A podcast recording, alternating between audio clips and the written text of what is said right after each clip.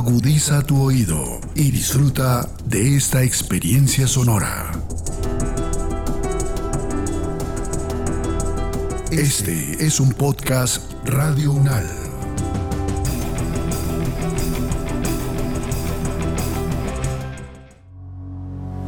Los acontecimientos de actualidad y política internacional que fueron noticia en los últimos siete días, con una visión y análisis desde la academia. Análisis UNAL, siete días en el mundo.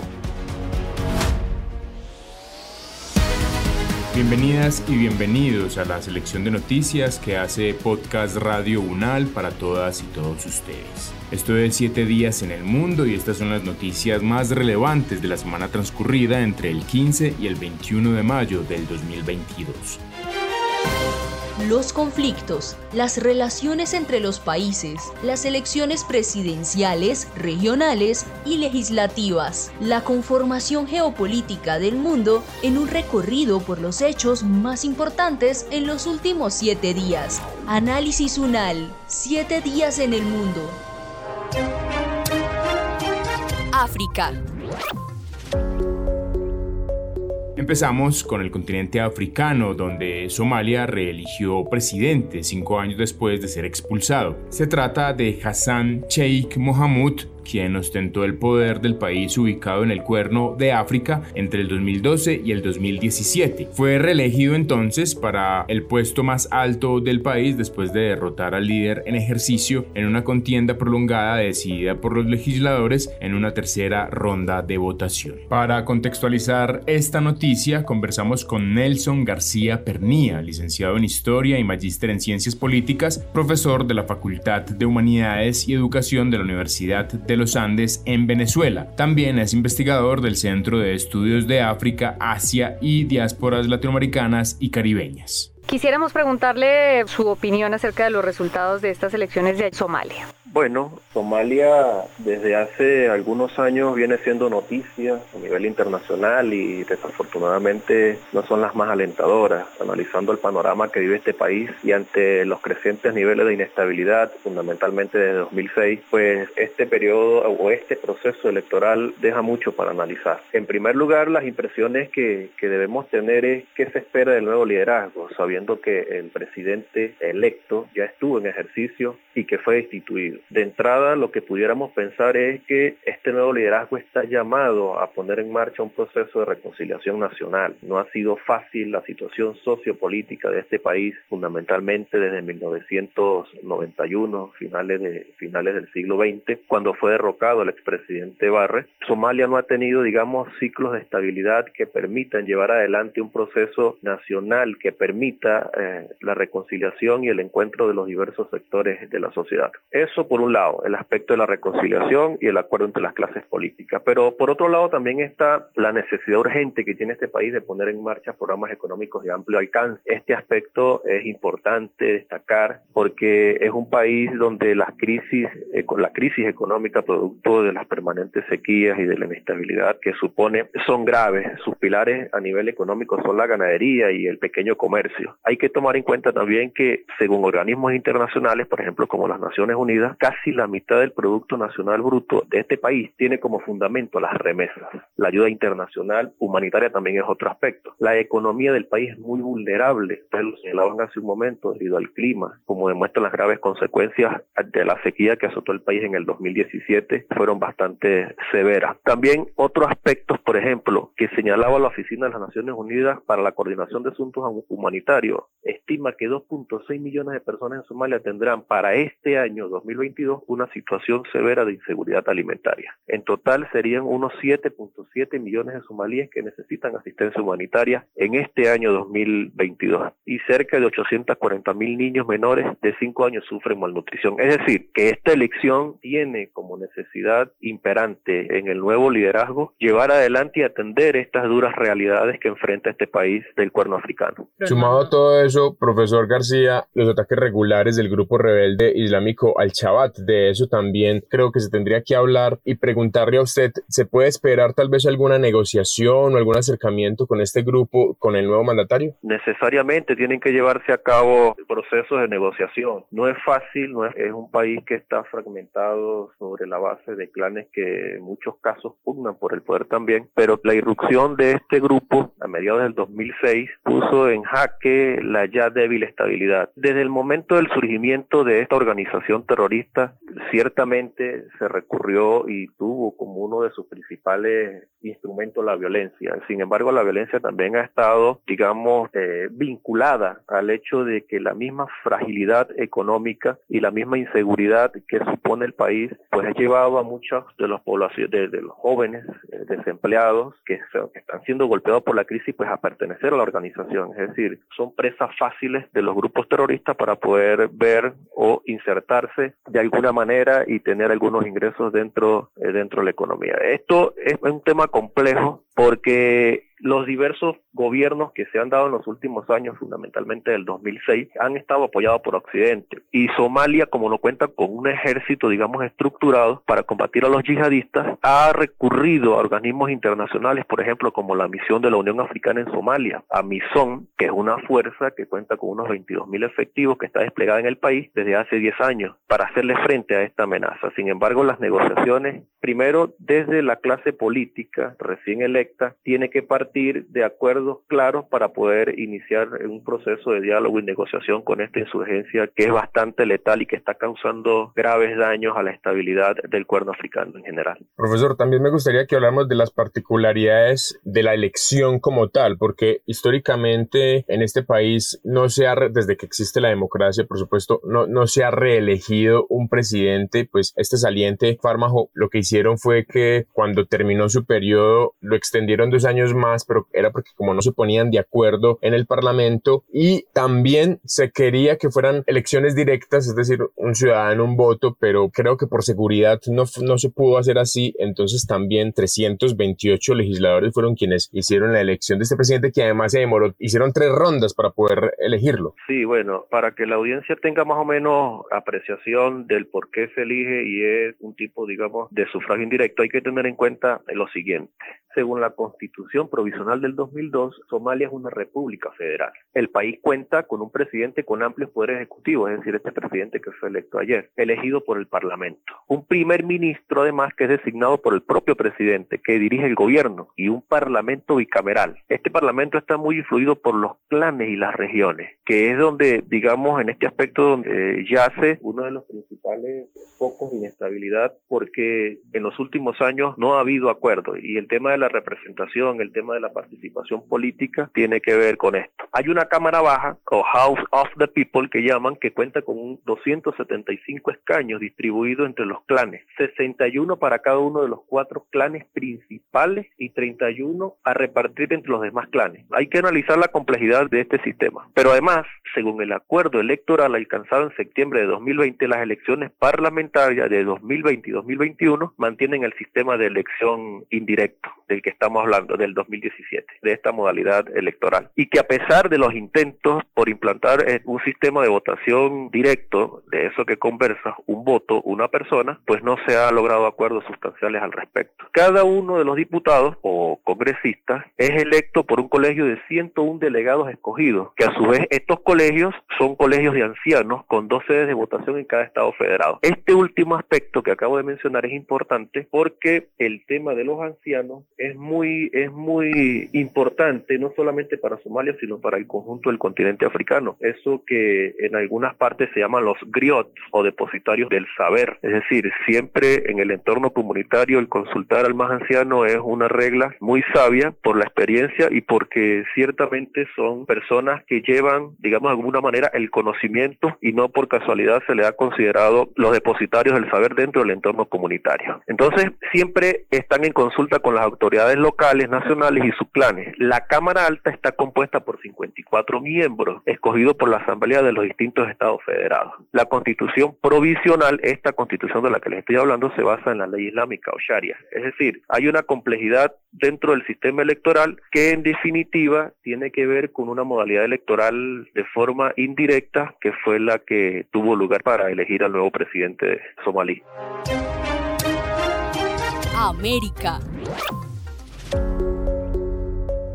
La violencia en Colombia aumentó durante el gobierno de Iván Duque. En los cuatro años de la presidencia, que está por terminar, se incrementó el impacto en la población civil de la guerra entre grupos armados. Esto es lo que dice el más reciente informe de la Fundación Ideas para la Paz. Por eso, hablamos con Jorge Mantilla, politólogo y magíster en estudios políticos y relaciones internacionales de la Universidad Nacional de Colombia, además doctor en criminología, derecho y justicia de la Universidad de Illinois en Chicago. Actualmente es el director del área de dinámicas del conflicto y negociaciones de paz de la Fundación Ideas para la Paz. Profesor, aunque comprendo que los resultados de este informe pues, no nos alcanzarían estos 10 minutos para analizarlos, sí quisiera que nos ayudara con lo más puntual de lo que ustedes observaron acerca de, de la situación de violencia, por qué se ha recrudecido en los últimos cuatro años en esta administración del presidente Iván Duque. Bueno, creo que creemos que es el producto de dos cosas. En primer lugar, pues una política de seguridad cuyo enfoque pues ha sido equivocado, que se ha dedicado fundamentalmente a intentar afectar las economías ilícitas,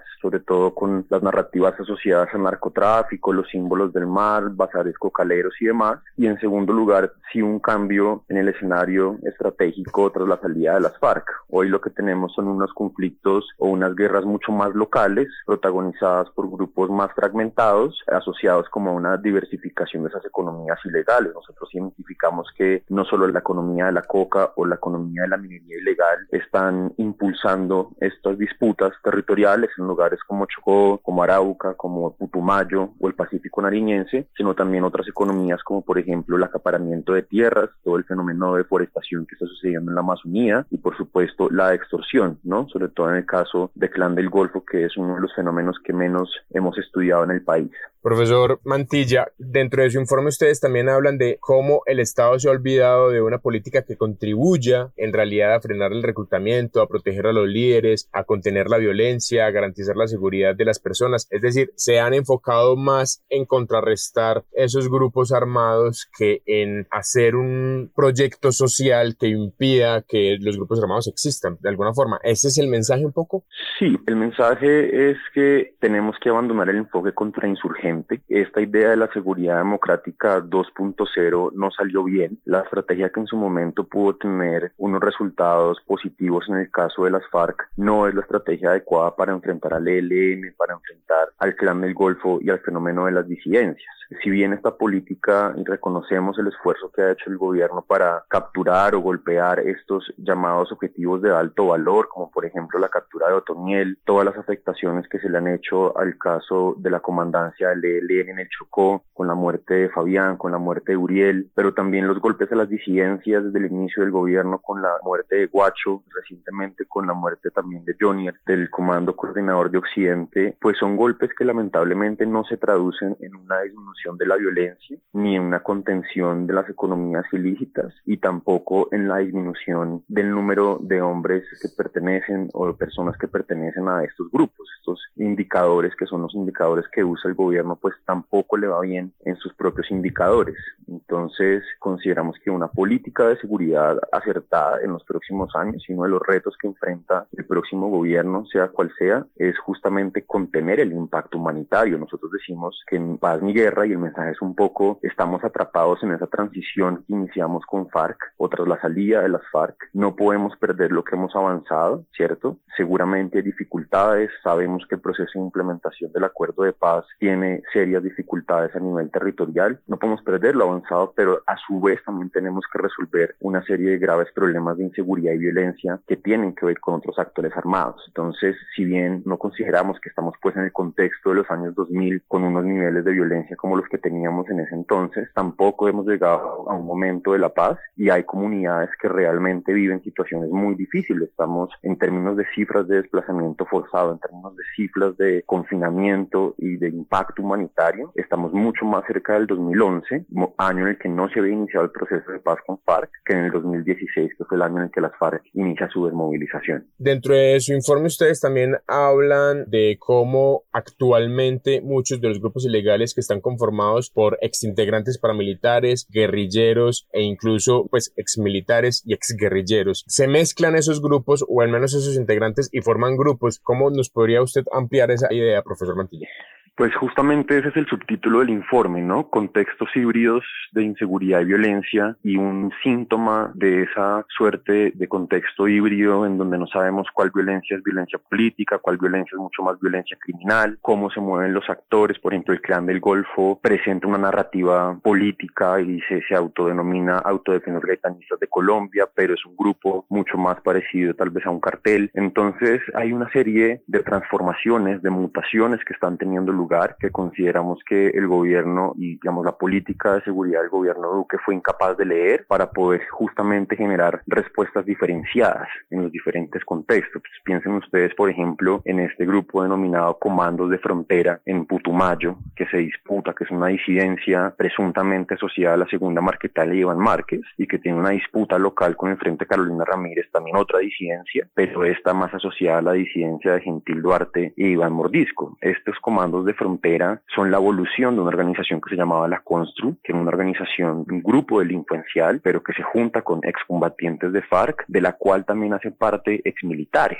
Fíjense ustedes también en el clan del Golfo, como el mismo ejército ha reconocido que es grupo difícil de contrarrestar, porque muchos exmilitares hacen parte del clan del Golfo. Entonces es un fenómeno que es difícil de leer, pero que el país tiene que actualizar como ese lente estratégico y las respuestas tienen que ser diferenciadas. Esto no solamente puede ser lucha antinarcótica, uso de la fuerza, sino hay que aplicar distintas herramientas que permitan que el esfuerzo militar que hace el Estado, que las operaciones militares que hace el Estado, se traduzcan en un fortalecimiento de la institucionalidad a nivel local.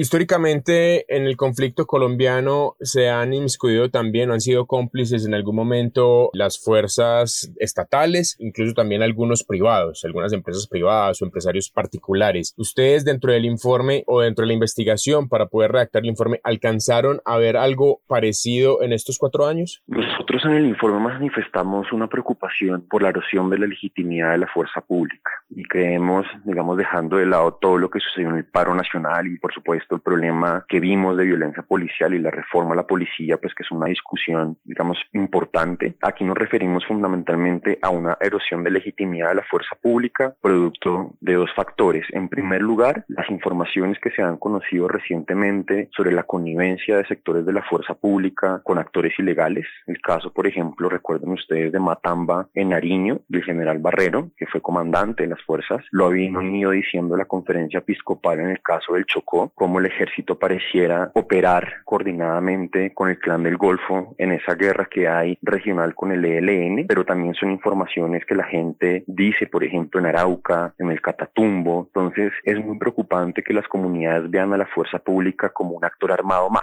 Eso en primer lugar. Y en segundo lugar, también es el enfoque, digamos, fracasado de la guerra contra las drogas. Entonces, en contextos regionales donde las comunidades viven de la economía de la coca, piensen ustedes en Catatumbo, Tumbo, en el Pacífico nariñense, pues eh, la, insistencia de este gobierno en la erradicación forzada, sus intentos de volver a reactivar la fumigación con glifosato, lo que provocaron fue choque con las comunidades y una erosión de la confianza con las comunidades. A eso súmenle también la dificultad del contexto operacional en el que están operando la fuerza pública por todo esto que venimos comentando de las dinámicas híbridas, no es fácil diferenciar los actores, pero hay acciones con daño, como por ejemplo el caso pues, del operativo, algunos lo denominan masacre, hace unas semanas o hace unos meses en Puerto Leguízamo, el bombardeo en Guaviare que le costó la muerte también a menores de edad de la salida del ministro Botero, una serie de factores que han contribuido a que hoy estemos en una grave crisis de legitimidad de la fuerza pública. América. Chile decretó estado de excepción en zona del conflicto mapuche. Desde la sede de gobierno, la ministra del Interior de Chile, Isquia Siches, hizo el anuncio del estado de excepción en dos regiones del sur. Resulta que esta medida había sido criticada por el mismo presidente Gabriel Boric, sin embargo, ha sido utilizada y permite el despliegue de las Fuerzas Armadas para tratar de tranquilizar la creciente violencia en esta parte del territorio. ¿Qué está pasando en Chile con la comunidad mapuche? Nos responde Giovanni Mora, filósofo de la Universidad Nacional de Colombia, magíster en pensamiento filosófico latinoamericano de la Universidad Central de las Villas de Cuba y candidato a doctor en estudios culturales latinoamericanos de la Universidad Andina Simón Bolívar en Ecuador. Él también es profesor de la Universidad San Buenaventura en Bogotá. Profesor, ¿qué es lo que está pasando con la población mapuche allí en la región de la Araucanía? Bueno, eh, esto contarlo corto es difícil, como con cualquier comunidad originaria, ¿no? En, en América ha estado sometido, pues, al, a la tensión y al conflicto de la colonización durante 500 años. Lo que pasa es que sí hay algunas particularidades del caso chileno y del caso mapuche que vale la pena tener en cuenta, porque a veces nos vienen noticias como esta y no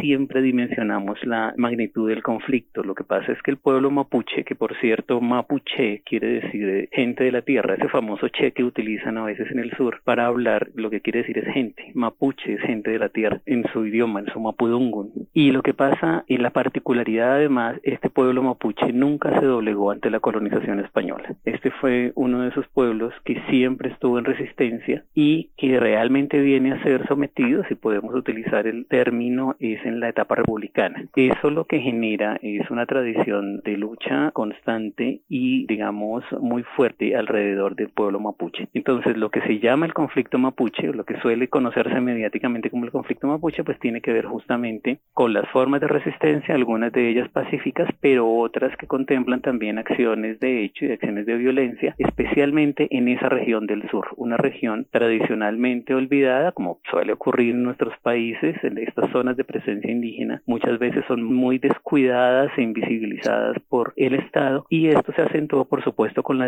dictadura y luego de la dictadura es cuando se generan toda una serie de acciones de resistencia, repito, pues muchas de ellas pacíficas que hoy en día tienen a constituyentes mapuches en el proceso que en julio debe entregar la nueva constitución, pero que de otro lado también tienen a algunas organizaciones como la más conocida, la famosa coordinadora Arauco Mayeco, y que contemplan con un brazo armado acciones violentas y esto ha generado, por supuesto, no solamente daños a infraestructura de las empresas madereras, sino lamentablemente la muerte también de algunos civiles. Ese es el conflicto mapuche y esa es, como diríamos coloquialmente, la papa caliente que tiene el gobierno de Boris en este momento. Y la reacción, la noticia tiene que ver con eso, la reacción es que después de meses de estar mm, reacios a tomar estas medidas, pues el gobierno debe tomarlas para garantizar eh, algunas condiciones de seguridad mínimas en esas dos regiones, en la Araucanía y en Biobío, que son eh, regiones de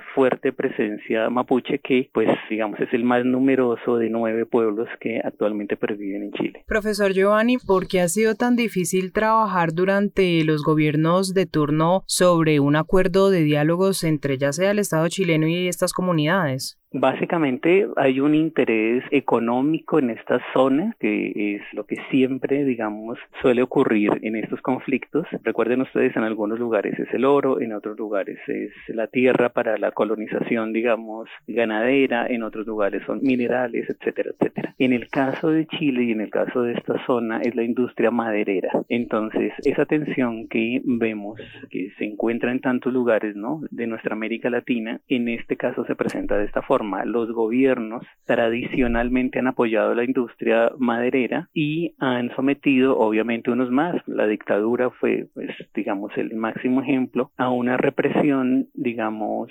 constante para garantizar la actividad de las industrias madereras, pero además para garantizar a muchos terratenientes también que se encuentran allí asentados, seguir teniendo, ¿no? Estas tierras, obviamente del lado mapuche esto se ve como territorios ancestrales que han sido usurpados y que digamos, de varias maneras deberían ser recuperados.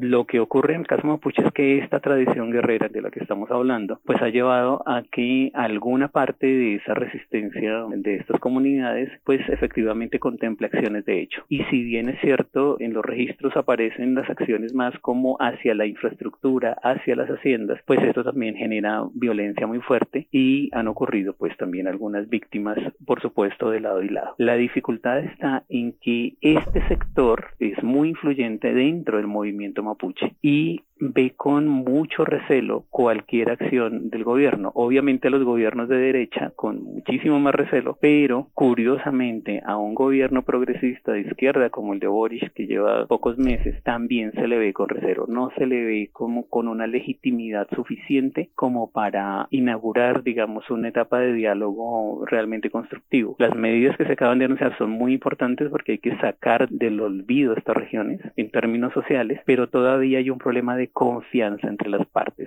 Este sector del movimiento mapuche no le da confianza incluso a un presidente que salió de los movimientos, ¿no? Y con el que, no solamente en el estallido de 2019, sino desde antes, con el que se veían las banderas, esa famosa bandera mapuche que se veía siempre también en las manifestaciones estudiantiles, la bandera Bueno Fuye. Entonces, pareciera un contrasentido a ojos externos, pero no hay una confianza entre los interlocutores. Y eso es lo que ocurre fundamentalmente en el conflicto. Eso es lo que hay que trabajar para poder lograr un diálogo fructífero, porque ya son más de 20 años de este conflicto y eso, digamos, afecta no solamente a la comunidad, sino a la sociedad chilena en general, por supuesto. Profesor Giovanni, y es que el presidente de Chile indicó hace algún tiempo que no utilizaría la fuerza militar en este territorio, pero pues su revés fue notorio con esta decisión que se anunció desde la sede de gobierno. ¿Esto podría frenar esa credibilidad que tiene o al contrario podría ser apoyado por la población chilena? Allí la cuestión es compleja desde varios órdenes y muchas veces se habla de los retos de este gobierno por su procedencia, ¿no? En los movimientos sociales, etcétera. Yo creería que este es uno de los más grandes retos que tienen, o sea, no solamente la política económica que siempre está presente allí en el primer plano. Yo creo que este es de los más grandes retos porque su legitimidad de alguna manera tiene que ver con esto, tiene que ver con el hecho de ser un gobierno que viene de los movimientos y que no pueda lograr la confianza suficiente como para que se dé un diálogo que tenga resultados alrededor del conflicto mapuche, obviamente es un enorme riesgo que está corriendo. Yo creería primero tiene que estas medidas, no solamente la medida militar, que es como el punto de debate más fuerte, sino las medidas sociales. Tiene que radicalizar las medidas sociales, sin duda. Y lo de la medida militar también es una cuestión como de salvaguardar orden público, que es lo que le piden muchos sectores, sobre todo sectores económicos y sectores políticos del centro y la derecha, pero radicalizando lo social y esperando lo que pase en la constituyente, porque todo indica que si en julio que se presenta ya la propuesta y en septiembre, pues cuando se va al plebiscito, la idea es que Chile sea declarado como un Estado regional, plurinacional e intercultural. Y en esa medida, un marco de referencia constitucional que en este momento no existe y que distintos gobiernos de centro de derecha, incluso de centro izquierda, se negaron a adoptar, pues ese marco constitucional, repito, basado en lo regional, lo plurinacional y lo intercultural, le dará muchas más posibilidades de maniobra al gobierno para ganar confianza y para que estos conflictos, primero que todo, dejen la violencia y segundo, garanticen la pervivencia de una cultura ancestral con un sistema simbólico maravilloso y que hace parte de esa diversidad cultural, no solamente del sur del continente, sino de toda América Latina. Esa es la perspectiva y esa es la posibilidad que tiene, pero no sin estos contratos tiempos y no sin estas contradicciones y estas dificultades el actual gobierno. Medio Oriente.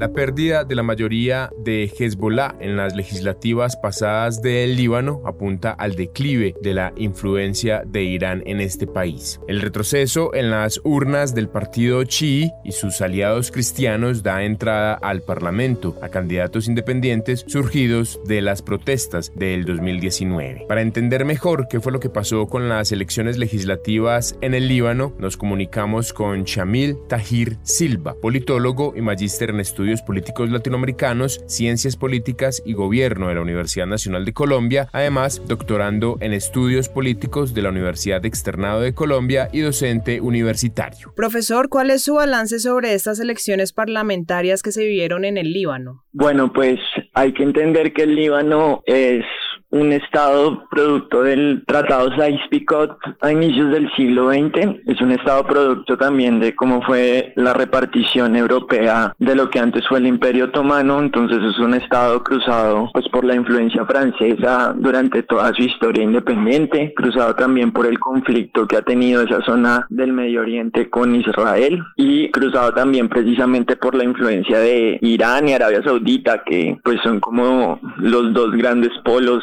del Medio Oriente durante pues los últimos 60 años más o menos. Entonces los resultados hasta ahora según lo que pues sabemos es que nadie tiene la mayoría absoluta y por lo tanto pues quien quiera hacer gobierno en el Líbano en estos momentos pues tiene que llegar a acuerdos con sectores que pues tradicionalmente no han podido ponerse de acuerdo. Entonces en el Líbano hay pues un modelo en donde se reparten el poder entre suníes, chiíes y cristianos, pero pues en los últimos años Hezbollah ha tenido la mayoría absoluta, pero con los resultados que hay ahora pues ya no la tiene. Y entonces según las declaraciones de su líder hace como dos días más o menos, dicen estar abiertos a llegar a esos acuerdos, pero hasta ahora pues no sabemos si eso va a ser posible finalmente. Y si no se llegan a acuerdos pues probablemente se va a extender esta crisis que viene por lo menos desde el 2019 antes de la pandemia. Profesor Tajir, las movilizaciones del 2019, ¿cree que también influyeron en el resultado de las elecciones, sabiendo además que hay muchos que no son expertos y que quedaron elegidos? ¿Podría desarrollarse bien estas personas en sus cargos y cambiar algo de lo que está pasando actualmente en el Líbano? Pues a ver, al final es que, pues en este caso es más un modelo parlamentario, bueno, semi-parlamentario, y entonces más allá de qué tan capaces sean de administrar el Estado, pues esa falta de mayoría está expresando pues las disputas que se han dado en los últimos años por la repartición del poder en el Líbano. Entonces, lo que hay que entender es que el Líbano entra en crisis y es antes que una crisis producto del confinamiento, pues es una crisis económica por la mala administración del país. Es una crisis económica en un país que hace algunos años le llamaban la Suiza del Medio Oriente. Entonces, había es una clase media robusta que ya no existe, o sea, este país hoy en día tiene por lo menos un 80% de pobreza, entonces hay unos grandes sectores de la población que sienten que pues las instituciones no están respondiendo pues a sus problemas.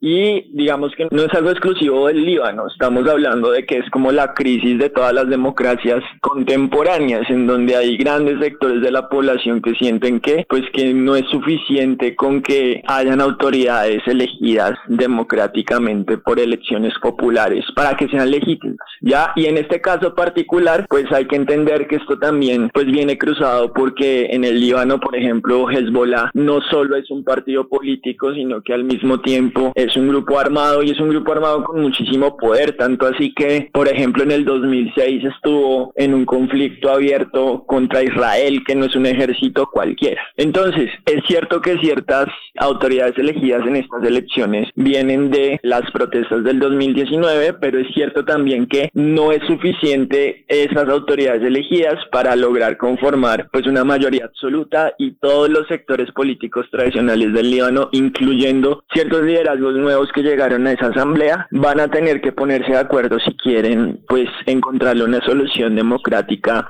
a esta crisis que pues se ha extendido por estos últimos años.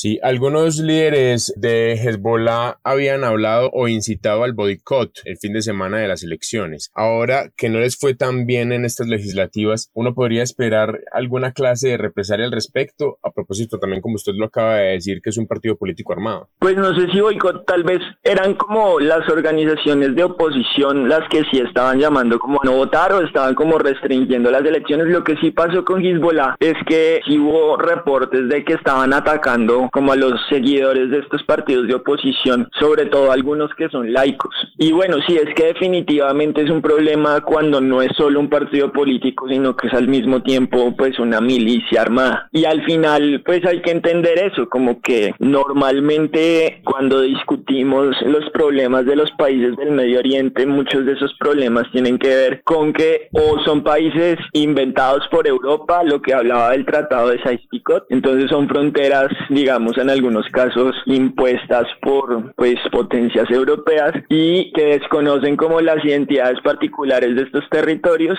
o tienen sistemas políticos también foráneos, o sea, no han sido sistemas que hayan sido decididos por sus propios pueblos. Y si uno lo ve desde ahí, desde esa perspectiva, pues entonces podría explicar muchísimo mejor por qué existe un partido armado que es mayoritario en las elecciones tradicionales de este país, algo que, no sé, por ejemplo, en Europa sería visto pues como algo negativo, pues responde como a las realidades particulares del Líbano. Entonces, tal vez, y esto no solo lo digo para el Líbano, sino para cualquier país del Medio Oriente, deberíamos dejar como desde Occidente, sobre todo desde Estados Unidos y Europa, de intentar, como se dice, exportar la democracia a las malas y apoyar a las organizaciones y las comunidades de estas sociedades para que busquen sus propios caminos y sus propias instituciones, sí en clave democrática y sí en clave de derechos humanos, pero sin intentar imponer modelos foráneos. Sí, y por último, profesor, ¿cree que puede haber una reacción internacional, por lo menos dentro de la región? Y le hablo específicamente de Emiratos Árabes e Irán, que son los países que actualmente pues tienen más influencia dentro de este país, dentro del Líbano. Bueno, o por lo menos digamos los últimos 20, 30 años la han tenido. Entonces,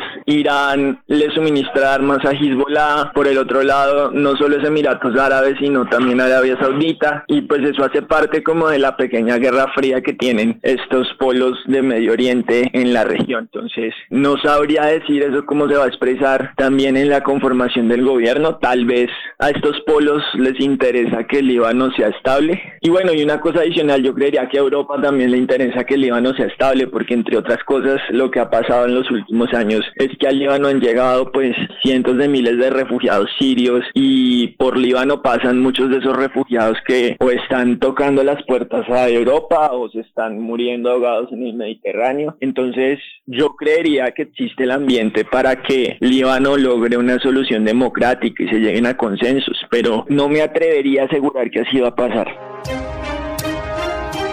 América.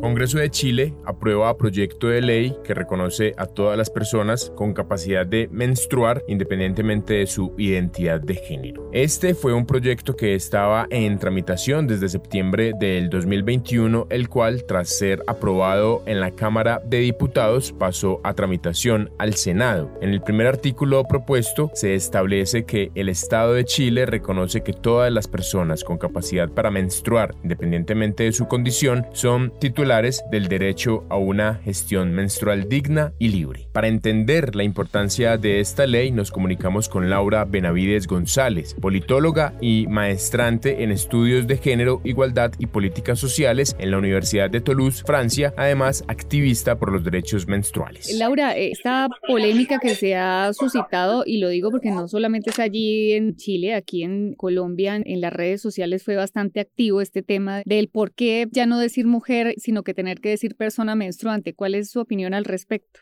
Bueno, aquí hay que aclarar que los activismos menstruales y menstruantes alrededor del mundo hemos dado unas batallas bien importantes para poner este tema en la agenda pública y política, ¿no? Este proyecto no está buscando reemplazar la palabra mujer por persona menstruante, más bien hay que hacer la reflexión sobre cuáles son los discursos que estamos permitiendo reproducirse en los medios de comunicación. Esta discusión sobre el tema de que se está reemplazando el concepto de mujer por persona menstruante pues primero sale de un portal católico, de derecha, conservador, incitando al rechazo de este proyecto por el uso de la palabra persona con capacidad de menstruar. Yo personalmente creo que se debió haber utilizado todas las otras categorías, que es lo que hemos avanzado fuertemente el activismo menstrual en Colombia, y es mencionar a las niñas, a los niños, a las adolescentes, mujeres y personas menstruantes. Pero pues digamos que tal polémica no existe, sino que es infundada. Laura, ¿qué significa para la comunidad LGTBIQ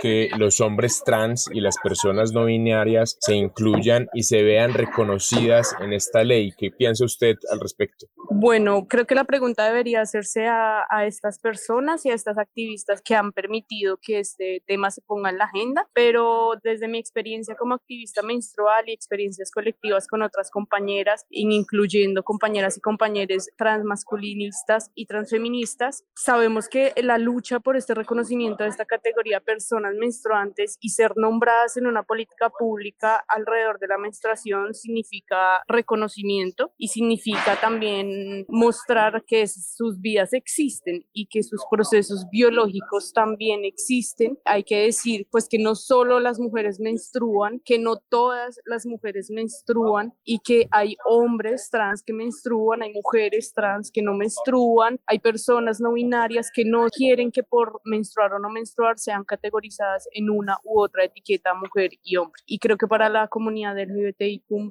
plus esto significa un logro, esto significa visibilidad, esto significa ocupar los espacios que antes no podían ser ocupados. ¿Cómo estamos en Latinoamérica en términos de derechos menstruales? Usted hablaba ahora de que en Colombia pues hay unas luchas y se ha llegado a algunos términos. Conocemos esta ley ahora ya en Chile, pero en términos generales en Latinoamérica, ¿cómo estamos con respecto a este tema?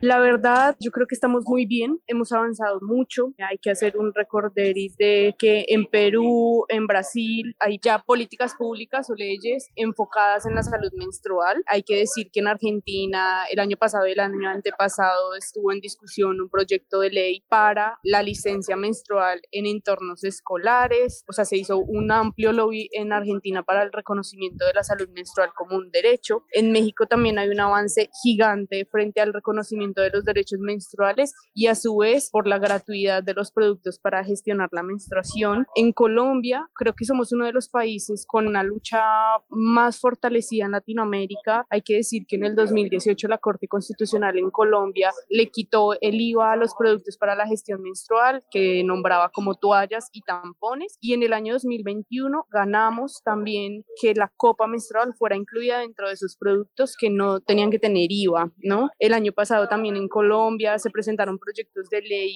en torno a el reconocimiento de la endometriosis como una enfermedad frente a la licencia menstrual en entornos escolares que presentó la senadora Victoria Sandino. Hubo también varios proyectos de ley presentados para la gratuidad de productos para la gestión menstrual en cárceles, en colegios, para mujeres, niñas, adolescentes y personas menstruales precarizadas y empobrecidas. O sea, la lucha lleva mucho tiempo y hemos dado grandes pasos y vamos avanzando. Incluso podríamos decir que hemos avanzado muchísimo más de lo que han avanzado los países del norte global, que hasta ahora están empezando a hablar del tema en términos de políticas públicas. Sí, y ya para terminar, hablando del contenido, por lo menos de lo que se conoce de la ley en Chile, y de todo esto que usted nos acaba de contar, ¿a qué se está refiriendo exactamente esta ley y cómo está comulgando con la gestión menstrual y las luchas que ustedes están adelantando? Hay que decir que esta ley intenta promulgar la garantía de derechos menstruales, ¿no? Cuando hablamos de esto, hablamos de que las niñas, adolescentes, mujeres y personas menstruantes tengan las condiciones materiales mínimas para vivir una menstruación de manera digna, informada y saludable. ¿A qué hacemos referencia cuando hablamos de esto? Pues a que todos estos sujetos de esta política pública o de este proyecto pues tengan acceso a una información verídica y sin sesgos religiosos, por ejemplo, de creencias, tengan acceso a agua limpia, tengan acceso a un baño con condiciones mínimas de saneamiento básico, de privacidad, tengan acceso a productos con una debida información sobre su uso adecuado, sobre los riesgos, sobre las múltiples posibilidades de escoger, que no se sea discriminada por el hecho de ser una persona que tiene la capacidad de menstruar. A eso nos referimos cuando hablamos de derechos menstruales y de garantizar una menstruación digna. Hasta aquí 7 días en el mundo, la selección de noticias que hace Podcast Radio UNAL para todas y todos ustedes. Hasta pronto y gracias por su escucha. Los acontecimientos de actualidad y política internacional que fueron noticia en los últimos siete días, con una visión y análisis desde la academia. Análisis UNAL, siete días en el mundo.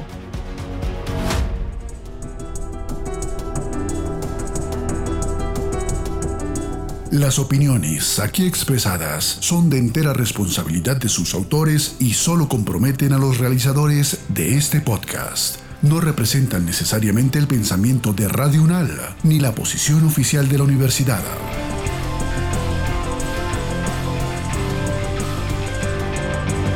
Este y otros podcasts en nuestro sitio web podcastradio.unal.edu.co.